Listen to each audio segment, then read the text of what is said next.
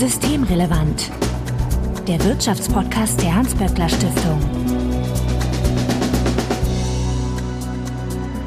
Heute ist Freitag, der 29. September 2023. Willkommen zur 161. Ausgabe von Systemrelevant. Bettina Kohlrausch, ich grüße dich. Hallo. Du bist die Direktorin des WSI, dem Wirtschafts- und Sozialwissenschaftlichen Institut der Hans-Böckler Stiftung. Und ich hoffe, du bist demnächst Science-Heroin des Jahres. ja, ich gerade so am Freitagnachmittag fühle ich mich nicht unbedingt als Hero, aber das stimmt. Ich bin dafür nominiert, ja. Im Bereich Science, das Ganze nennt sich Brand New Bundestag und sie vergeben einen progressiven Heldinnen Award mit verschiedenen Rubriken. Wir werden euch das verlinken, weil man muss da irgendwie abstimmen. Also es ist nicht so, ja, die legen das fest, sondern ganz progressiv die Gruppe entscheidet. Genau, das ist sozusagen ein großer Bürgerrat. Gut, und man kann da abstimmen in den sozialen Medien oder im ja, Netz. Also wenn ihr wollt, dass Bettina gewinnt, dann müsst ihr da drauf gehen. Und wie gesagt, in den Shownotes findet ihr dann den Link. Und da diese Folge höchst vermutlich am 3.10. ausgestrahlt wird oder kurz davor, habe ich noch eine kleine Anekdote. Denn die deutsche Botschaft in Kairo muss ihren Tag der deutschen Einheit auf den 4. Oktober verlegen. Also erst dort kann die Feier stattfinden. Denn am 3.10. wird auch der Tag der koreanischen Staatsgründung gefeiert. Ich hatte auch keine Ahnung. 2333 Jahre vor Christus fand das alles statt und deswegen hat man da wohl gewisse Altersvorrechte im Sinne von Korea hergeleitet auf diesen Tag. Jedenfalls, man möchte natürlich die Gäste nicht spalten, die sich dann für das ein oder das andere Land hätten entscheiden müssen. Ja, das ist in der, in der Tat eine sehr interessante Priorisierung. Da sieht man doch mal, wie gut es ist, ab und zu mal äh, woanders zu leben als im eigenen Land. Das rückt dann auch die Perspektiven wieder gerade ich werde mir das dieses Jahr angucken. Das ist ja auch immer ganz nett. So, jedenfalls mit diesem positiven Mindset im Bunde an euch vorweg wie immer der Hinweis, dass wenn ihr uns erreichen möchtet, um Ideen, Fragen oder Unmut kundzutun, dann könnt ihr uns beispielsweise auf Twitter antickern, at böckler-de oder auch per E-Mail an systemrelevant.böckler.de. Also Hinweise, Korrekturen, Anregungen bitte einfach einsenden und wir freuen uns, wenn ihr uns in einem Podcatcher eurer Wahl abonniert.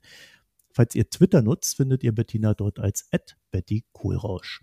Mein Name ist Marco Herak und wir wollen uns heute naja, über Ostdeutschland unterhalten, wie man das halt so macht am Tag der deutschen Einheit und uns vor allen Dingen der Frage widmen, wie gleich diese Einheit denn in Sachen Geschlechtergleichheit denn nun geworden ist.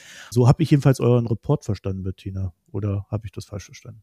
Genau, genau, das machen wir tatsächlich auch regelmäßig und wir gucken uns an den Stand der Gleichberechtigung in Ost- und Westdeutschland im Vergleich, weil das ja dann doch auch einfach sehr, zwei sehr unterschiedliche Systeme auch in Sachen Gleichberechtigung der Geschlechter gewesen sind, die da zusammengekommen sind. Und insofern ist es spannend, Angleichungen und Unterschiede zu beobachten.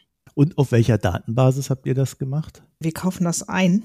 Wir haben ja ganz viele eigene Befragungen. Das ist tatsächlich nicht. Wir geben das in Auftrag und da kommen ganz unterschiedliche Datenbasen zu Geltung oder zur Anwendung. Es ist jetzt nicht, darauf zielte wahrscheinlich deine Frage, keine Befragung, die wir durchführen, sondern ähm, es ist eher ein indikatorengestützter Bericht. An dieser Stelle sei auch nochmal gesagt, federführend betreuen tut das Yvonne Lott und ich berichte heute darüber ohne Yvonne Lott, weil Yvonne Lott im Mutterschutz ist. Ich glaube, das darf ich hier sagen. Und wir denken an sie und wünschen ihr das Allerbeste für die nächsten Wochen, aber deshalb mache ich das heute. Aber ich trage Arbeit vor, die ich nicht selber gemacht habe, sondern Yvonne Lott und das Team von Sovitra, die für uns die Daten zusammenstellen. Was ich sehr interessant fand, und das habt ihr auch in diesem Report, den wir natürlich auch in die Show Notes reinstellen, auch wirklich hervorgehoben, auch auf der Internetseite.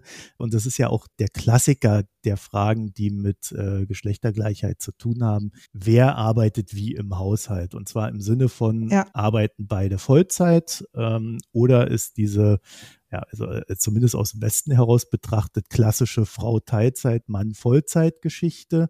Oder im Osten hätte ich fast gesagt, klassisch beide arbeiten, weil das war ja in der DDR eher das, was stattfand. Und da gab es auf den ersten Blick für mich ein sehr spannendes Ergebnis. Wie sah denn das aus? Genau, das ist in der Tat gerade bei Geschlechtergleichheit ist es interessant, sich die Konstellation in vor allen Dingen natürlich heterosexuellen Paarhaushalten anzugucken, weil da sieht man dann die Aushandlungsprozesse um die Gleichberechtigung und ein ganz zentraler Teil ist ja die Verteilung von Sorgearbeit, also wer kümmert sich.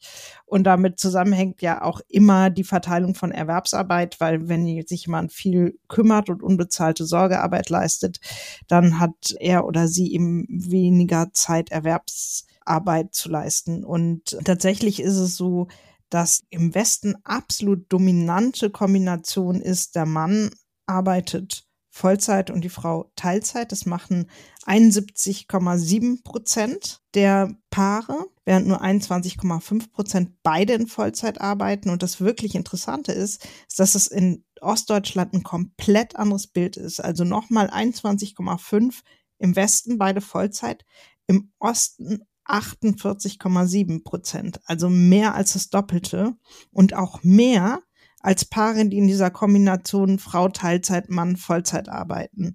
Das sind nämlich nur 42,9 Prozent. Das heißt wirklich andere Aushandlungsprozesse, andere Paarkonstellationen oder also Konstellationen der Verteilung von Erwerbsarbeit in den Haushalten, was wirklich spannend ist in Ost und West. Sehr deutlicher Unterschied, der mich, muss ich zugeben, auch wirklich überrascht hat bei der Lektüre. Ja, jetzt erinnere ich mich ja dran, meine Mutter war eine der wenigen in Ostdeutschland, die Teilzeit gearbeitet hat. Das ja. gab es dort damals quasi nicht. Das wurde auch sehr, ich sag mal, äh, mit negativem Auge betrachtet. Also mhm. das war nicht unbedingt gewünscht, sondern man wollte, dass die Frauen auch komplett arbeiten und dann haben sie einmal im Monat einen Haushaltstag bekommen, genau. äh, wo sie dann ja. frei machen konnten. Deswegen ist, wenn man das aus der Perspektive dann wiederum betrachtet, dass jetzt nur noch bei ungefähr der Hälfte der Paare beide Vollzeit arbeiten, ja eigentlich schon auch ein sehr starker Einbruch zu dem, was früher mal war. Und äh, ich erinnere mich auch an eine zweite Sache, nämlich dass das nicht hieß, dass die Frau nicht den Haushalt gemacht hat in der DDR. Exakt, exakt. Und deswegen wollte ich dich jetzt fragen, ob man jetzt darauf schließen kann, dass es jetzt besser geworden ist oder ähm, eigentlich das darüber erstmal noch gar nichts aussagt. In der Tat hast du recht, ganz so einfach ist das nicht. Und wir haben es hier in diesem Buch nicht drin, wie viel unbezahlte Sorgearbeit in Ost- und Westdeutschland jeweils von den Frauen und Männern geleistet wird. Aber was wir sehen, ist, dass die Betreuungsquoten von Kleinkindern unter drei Jahren in Ostdeutschland deutlich größer sind. Während in Ostdeutschland 86,6 der Kinder von zwei bis unter drei Jahren betreut werden, sind es in Westdeutschland nur 61,7 Prozent. Also schon ein ziemlicher Unterschied. Und auch wenn es geringe Zahlen sind, finde ich es doch interessant, dass bei den unter Einjährigen es in Ostdeutschland immerhin 3,1 Prozent sind und in Westdeutschland 1,5. Also schon nochmal auch doppelt so viel, auch wenn es natürlich ein kleiner Anteil ist, weil es dafür auch die Elternzeit. Ein Indikator, der dafür sprechen könnte, dass ostdeutsche Männer sich doch etwas vorbildlicher verhalten bei der Verteilung der Sorgearbeit, ist, dass wir wissen, dass sie häufiger Elterngeld in Anspruch nehmen, äh, was auch bedeutet, dass sie häufiger Elternzeit in Anspruch nehmen als westdeutsche Männer. In Ostdeutschland sind es tatsächlich 47,8 Prozent, die Elterngeld in Anspruch genommen haben und in Westdeutschland sind es 42,6, also schon ein Unterschied. Die Frage ist natürlich immer in der Tat, wie lange aber das ist ein Hinweis darauf, dass da vielleicht auch noch mal in den Paarbeziehungen andere Muster der Verteilung von Sorgearbeit auch sozusagen als Flipside von der Verteilung der Erwerbsarbeit zu finden sind weil wir auch manchmal gerne über Klischees reden. Es gibt ja auch so eine kleine Aufschlüsselung nach Bundesländern. In Sachsen wird dann das Elterngeld am meisten beantragt. Hätte vielleicht auch nicht jeder erwartet. In äh, Mecklenburg-Vorpommern am, am wenigsten bei den betreffenden Bundesländern. Also äh, fand ich jetzt so auf den ersten Blick auch nicht ganz uninteressant, sind immer beim 15 Weil von den Männern, ja. ja, ja 15 Prozentpunkte ja. Unterschied. Ähm, also auch da differiert es dann entsprechend ein bisschen. Da muss man dann auch aufpassen und genauer hingucken. Übrigens auch äh, im Westdeutschland, ne, hätte man nicht erwartet, dass Bayern da ganz vorne mit dabei ist. Es sind alles nur Hinweise und Indikatoren, aber trotzdem finde ich es wichtig, dass du darauf hinweist, dass es extreme Differenzierung da auch zwischen den Bundesländern gibt, so dass sich die Frage in der Tat stellt, sind das Ost-West-Muster oder hat, hängt das dann doch auch noch was mit was anderem zusammen? Am konservativsten in der Hinsicht ist das Saarland. also das fand ich auch interessant. Man kann sich das so vorstellen, Bayern 50,7 Prozent, Saarland 32,2. Also das ist wirklich ein, eine sehr große Spanne, die man dann da vorfindet. Gut, aber da, da, sind wir jetzt so ein bisschen in den Details. Ich glaube aber für die Herleitung, die du machen wolltest, ist das die beste Zahl, die da jetzt vorhanden ist. Ne? Genau, weiter kommen wir da nicht. Ähm, insofern hast du recht. Also wir, wir sehen es bei der Erwerbstätigkeit, das ist gut. Die Erwerbsorientierung generell kann man auch mal sagen. Also wir haben uns da auch die letzten 30 Jahre angeguckt, also seit der deutschen Einheit eben oder seit 91. Und da sieht man generell, also dass Frauen mehr erwerbstätig sind, dass die Erwerbstätigquoten steigen um den Preis eines höher, meistens eines höheren Anteils von Teilzeitarbeit. Also dass sie zwar arbeiten, aber eben nicht Vollzeit, vor allen Dingen im Westen nicht so dass man schon sagen kann, da hat sich generell was Positives entwickelt und diese Erwerbstätigkeit ist für Frauen natürlich total zentral, weil nicht erwerbstätig zu sein eben mit einer ganzen Reihe von finanziellen Risiken, vor allen Dingen im Hinblick auf Altersarmut einhergeht, so dass das schon auch ein ganz wichtiger, finde ich, Indikator von Gleichstellung ist, wie nehmen Frauen eigentlich am Arbeitsmarkt teil.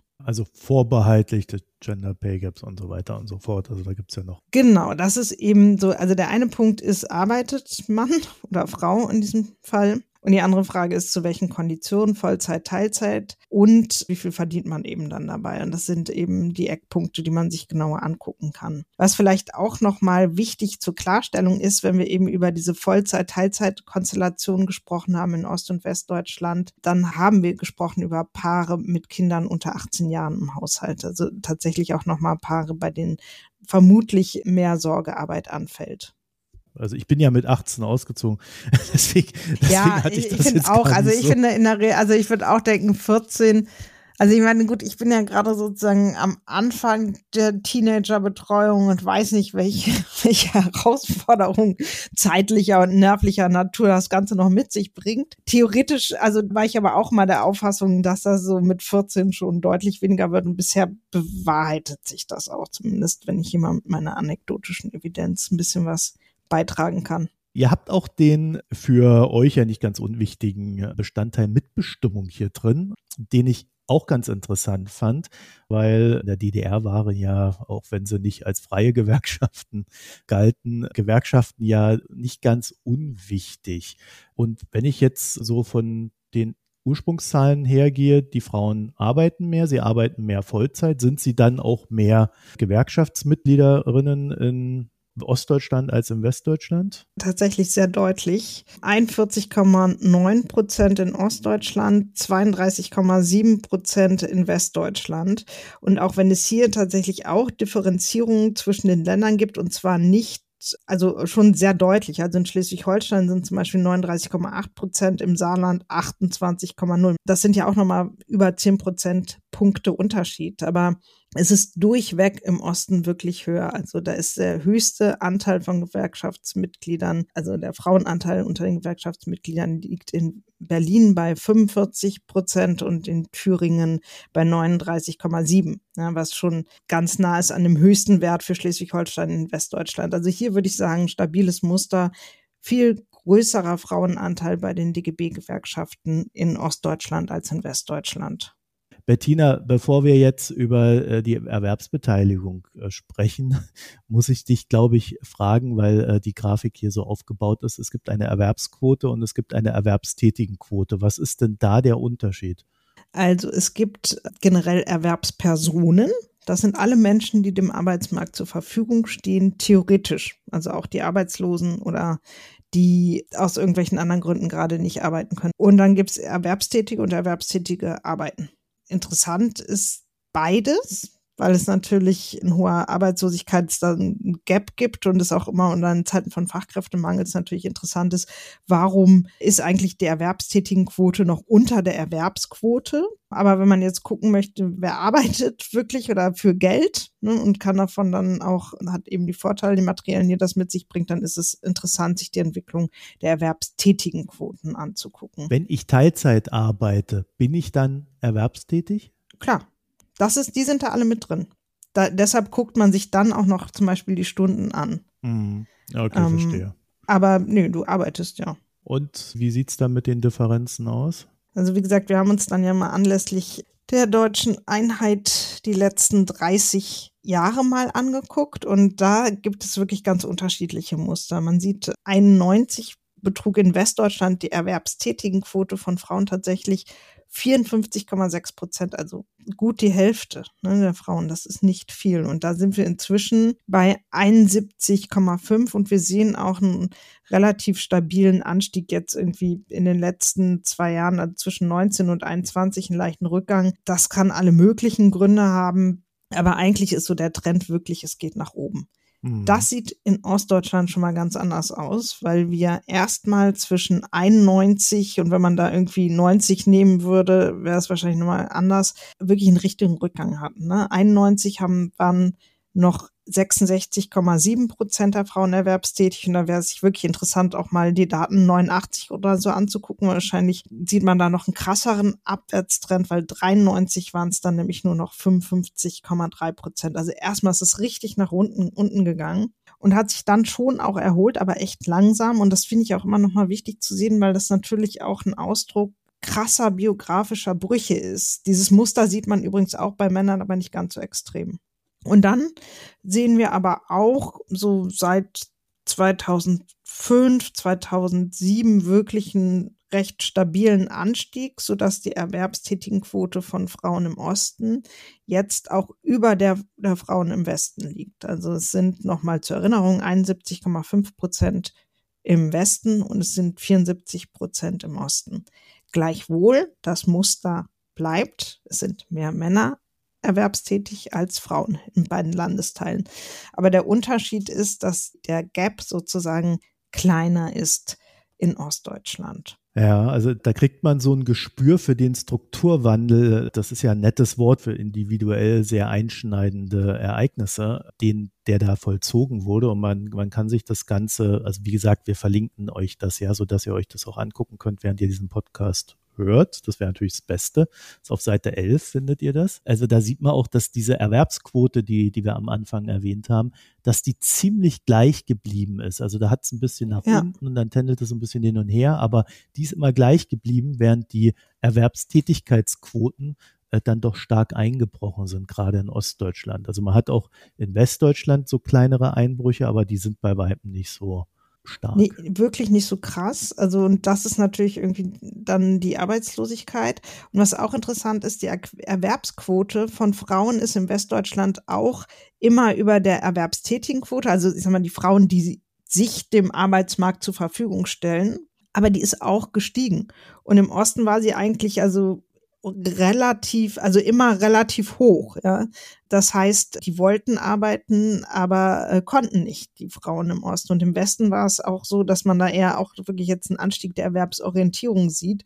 Also mehr Frauen, die sagen, ich will arbeiten, ich stehe dem Arbeitsmarkt zur Verfügung. Weil wenn ich sage, äh, ich bin Hausfrau, dann stehe ich dem Arbeitsmarkt ja nicht zur Verfügung es wäre super spannend, da jetzt nochmal irgendwie die auch die Wanderungsbewegung mit reinzunehmen, weil es gab ja im Zuge der äh, Wiedervereinigung dann auch eine starke Wanderungsbewegung von Ost nach West. Das kommt natürlich noch hinzu. Und die würde ja in dieser Statistik, wenn ich das richtig verstehe, die Leute, die da von Ost nach West gewandert sind, würden in der Weststatistik auftauchen. Ne?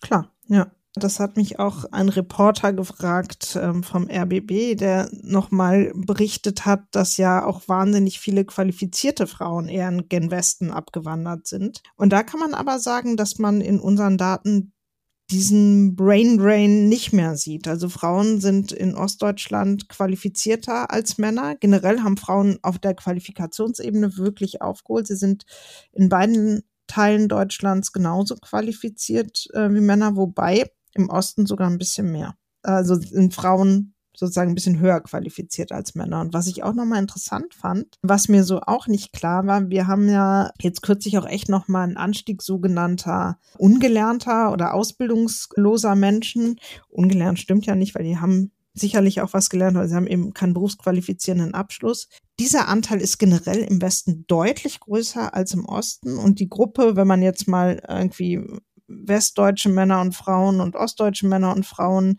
sich anguckt, dann ist wirklich die Gruppe mit dem allergeringsten Anteil von Menschen unberufsqualifizierenden Abschluss die der ostdeutschen Frauen. Also das fand ich auch wirklich nochmal interessant, dass es da viel mehr Menschen gibt mit einem berufsqualifizierenden Abschluss. Ja, da können wir jetzt böse sagen, die DDR-Schulen galten ja eigentlich auch mal als besser als die. Ich weiß auch, wie mein Vater immer das Mathebuch geschimpft hat, das er da in Baden-Württemberg dann gesehen hat. Völlig unlogisch aufgebaut. Und das sind ja alles so Faktoren, die vielleicht auch noch nachwirken. Das kann sein. Also das ist generell jetzt auch, wir waren ja vorher noch bei der höheren Erwerbsorientierung mhm. von Frauen in Ostdeutschland. Das sieht man schon sehr stark. Und dann ist auch mal die Frage, warum ist das so? Und es gibt da auch verschiedene Erklärungen. Und es ist schon auch eine Erklärung, so, so eine kulturelle Haltung zu Geschlechterfragen. Die mag auch dazu geführt haben, dass wir einfach eine deutlich bessere Infrastruktur an Betreuungsangeboten auch haben im Osten. Das sieht man immer wieder. Wir haben ja auch schon mal über Kindergärten gesprochen vor nicht allzu langer Zeit und Kinderbetreuung. So Thema frühkindliche Bildung. Genau, frühkindliche Bildung. Und darüber hinaus muss man aber auch sehen, wir haben einfach im Osten einen viel, viel größeren Niedriglohnsektor. Und wenn wir diese Paarkonstellation Mann Arbeit Vollzeit, Frau Teilzeit, die nennt man auch modernisiertes Normalarbeitsverhältnis oder modernisiertes Male Breadwinner Model. Also traditionell war ja die Idee, also Normalarbeitsverhältnis ein Konstrukt, der Mann arbeitet 40 Jahre, 40 Stunden und verdient damit so viel und ist auch so in, in Sicherungssysteme eingebettet, Stichwort Witwenrente und so weiter, Mitversicherung in der Krankenkasse von Frauen und Angehörigen, dass er mit diesem Gehalt die ganze Familie abdecken kann. Es war also als Familiengehalt gedacht und konzipiert und auch sozialversicherungs- oder, oder sozialstaatlich eingebettet. Da hat sich auch viel verändert inzwischen. Aber das wirkt sozusagen nach wie vor nach und wir haben immer noch so Restbestände davon, wie zum Beispiel das Ehegattensplitting, ja, was genau auch so einer Logik folgt. Und man muss natürlich sagen, das Ganze funktioniert auch nur, wenn solche Familienernährer Löhne tatsächlich gezahlt werden. Und wir haben in Deutsch Ostdeutschland einen Arbeitsmarkt, wo es schlicht nicht der Fall war. Wir haben eben oder nach wie vor nicht ist. Und wir haben eben auch über diese starken Brüche sowohl bei Männern als auch bei Frauen in den Erwerbsbiografien gesprochen, was natürlich auch, auch wenn inzwischen die Beschäftigungsquoten deutlich höher sind, natürlich auch nachwirkt, ne, als Erfahrung. Und insofern sind das Rahmenbedingungen, in denen es auch ökonomisch sich Paare nicht leisten können, auf so ein Modell zu setzen oder es einfach viel zu riskant ist, auf so ein Modell zu setzen, wo es eine Person gibt, die im Wesentlichen über ihre Erwerbstätigkeit in der Regel der Mann die ganze Familie absichert. Das geben die Löhne auch in Ostdeutschland häufig schlicht nicht her. Also so, dass man sagen kann, da spielen wahrscheinlich verschiedene Faktoren eine Rolle, aber wir sehen wirklich eine deutlich stärkere Erwerbsorientierung von ostdeutschen Frauen. Wie sieht es denn bei den Selbstständigkeiten aus? Meine erste Vermutung war, dass gerade unter den Solo-Selbstständigen es mehr Frauen gibt, weil es ja häufig auch Arbeitsbedingungen sind, die aus einer gewissen finanziellen Not heraus entstehen, dass man sich dann eben solo selbstständig macht, weil man anders nicht unterkommt. Das sehe ich jetzt aber so erstmal nicht in den Zahlen. Also es sind von allen Solo-Selbstständigen sind es 42,3 Prozent Frauen in Westdeutschland und 38,9 Prozent, also etwas weniger in Ostdeutschland. Guckt man sich jetzt die Verteilung von Selbstständigen mit Beschäftigten an, ist der Anteil der Frauen also etwas größer oder sogar recht deutlich größer im Ostdeutschland als in Westdeutschland. Da sind es 30,9 Prozent im Gegensatz zu 24,8 Prozent.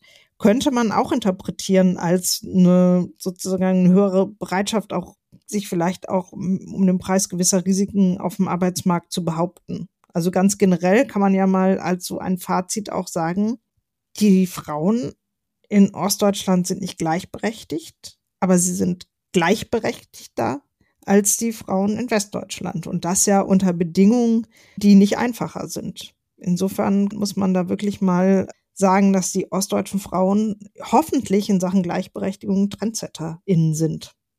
Also ich habe grundsätzlich gedacht, dass ähm, in Westdeutschland mehr Selbstständige sind, hat jetzt nicht explizit an die Solo-Selbstständigen gedacht, äh, zugegebenermaßen. Ja, ja weil man Selbstständigkeit ja auch immer mit so einem Grundkapital verbindet. Ne? Das also stimmt auch also wieder, ja. Eine Masse, die man da hat, wo man auch mal so ein paar Monate überbrücken kann.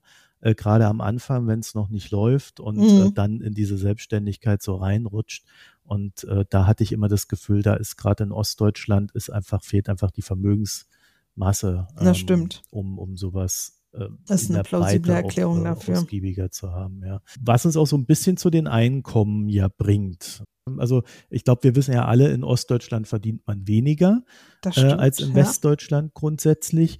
Aber wie ist es denn bei den Frauen? Verdienen die auch dieses Gender Pay Gap weniger in Ostdeutschland oder sind die da schon näher? Da gibt es tatsächlich einen ziemlichen Unterschied. Also tatsächlich beträgt der Gender Pay Gap in Westdeutschland 18,9 Prozent und ist geringfügig gesunken im Vergleich zu 2020. Er ist aber 2021 war noch genauso groß, also richtig viel tut sich da gerade nicht. Und in Ostdeutschland beträgt er 6,9 Prozent. Oh, Also wirklich noch, also ungefähr sieben. Also sieben versus 19. Ne, Das ist wirklich mehr als das Doppelte im Westen. Also ein Wahnsinnsunterschied. Aber wenn man sich anguckt, wie, wie kommt dieser Gap zustande und warum ist er so viel kleiner in Ostdeutschland, dann liegt das vor allen Dingen daran, dass die Männer in Ostdeutschland weniger verdienen. Und das gießt dann auch so ein bisschen Wasser in den Wein, in den positiven Befund, äh, dass der Gap kleiner ist, weil die Frauen in Ostdeutschland haben einen Bruttostundenverdienst von ungefähr 18 Euro. Die Frauen in Westdeutschland ungefähr 20 Euro. Es gibt einen Unterschied, aber der ist nicht so groß. Aber richtig groß ist halt der Unterschied zwischen den Männern in Ost- und Westdeutschland. Äh, Die Männer in Ostdeutschland verdienen knapp 20 Euro und 25 Euro in Westdeutschland. Also da ist einfach der Riesenunterschied. Das heißt, es ist jetzt nicht, weil die Frauen so viel verdienen, sondern eigentlich, wenn man ehrlich ist, weil die Männer so wenig verdienen. Und das spiegelt einfach eben den, den Arbeitsmarkt in Ostdeutschland und die Lohnstrukturen in Ostdeutschland wider. das heißt, wenn wir jetzt auf diese ähm, Studie als Gesamtes versuchen zu blicken, dann sehen wir im Grunde, dass Ostdeutschland, was Gleichheit zwischen den Geschlechtern betrifft, die Nase vorne hat, also in 15 von 22 Punkten, äh, um das vielleicht mal auf eine Zahl zu bringen. Genau. Aber wir sehen gleichzeitig, dass es dann halt auch noch sehr große Unterschiede zwischen Ost und West gibt, wo man ganz klar sagen muss, da ist Ostdeutschland hinten dran. Also da sind, ihm geht's, also Ostdeutschland geht's einfach schlechter als Westdeutschland. Genau, also man, man sieht eine Angleichung, aber um den Preis einer Absenkung des Niveaus. Vielleicht kann man das ganz Mhm. allgemein zusammenfassend so beschreiben. Also eine Angleichung zwischen den Geschlechtern.